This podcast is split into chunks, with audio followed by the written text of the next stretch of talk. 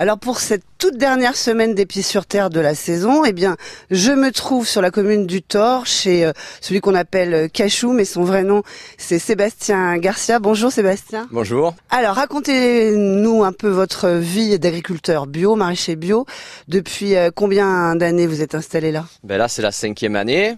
Euh, ma vie d'agriculteur bio, ben, ça fait cinq ans. Je découvre le métier quand j'ai commencé. Parce qu'au début, j'ai fait mes études dans le vin, et après, je suis parti dans l'agriculture bio. Et du coup, ben, on découvre tous les ans un peu plus. Hein. Alors là, quand même, il y a, y a, beaucoup de surface, hein, parce que euh, là, on est sous une dessert.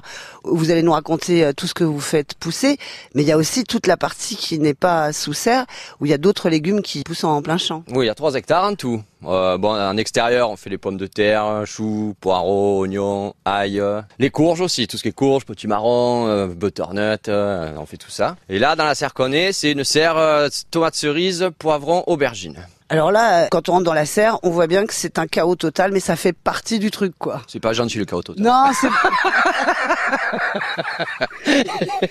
non, je veux dire qu'il y, y, a de l'herbe. Il y a de l'herbe. Ah, ben, on n'a pas de désherbant en bio, hein, donc euh, c'est la main, le désherbant. On tombe. Cette année, on essaye de tenir tendu entre les rangs. Voilà, ça se voit peut-être pas trop, hein, mais bon, ça va. On voit quand même les cultures. Et alors, on est sous une serre qui est particulière parce que vous avez un système pour qu'il fasse moins chaud pendant l'été. Ouais. On les blanchit. Expliquez-moi ce que c'est que ce, ce blanchiment. Bon, on les peint en blanc en fait. Là, elles sont pas peintes encore, on va le faire maintenant là. Mais on les peint en blanc et ça, ça ombrage après.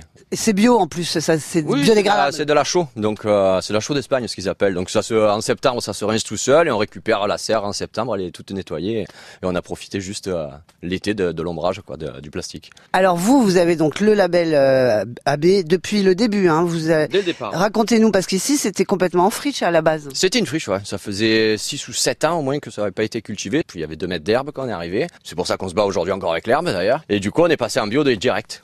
Et on a une parcelle où on est passé en conversion euh, de l'autre côté là-bas. Là-bas où il y a les pommes de terre Là-bas où il y a les pommes de terre. Celle-là, c'est une parcelle en conversion, qui est bio aujourd'hui. Alors le bio, euh, ça s'apprend. Enfin, je sais pas comment vous avez fait pour passer de l'onologie à, ah, bah, à, à, des... au maraîchage. Ouais, bah, la chambre d'agriculture, il y a des petits stages à passer. Donc j'ai été formé par euh, Monsieur Lagier de Lambès qu'il est, je crois. Et ça dure combien de temps? Ça a duré 3-4 mois à peu près de formation.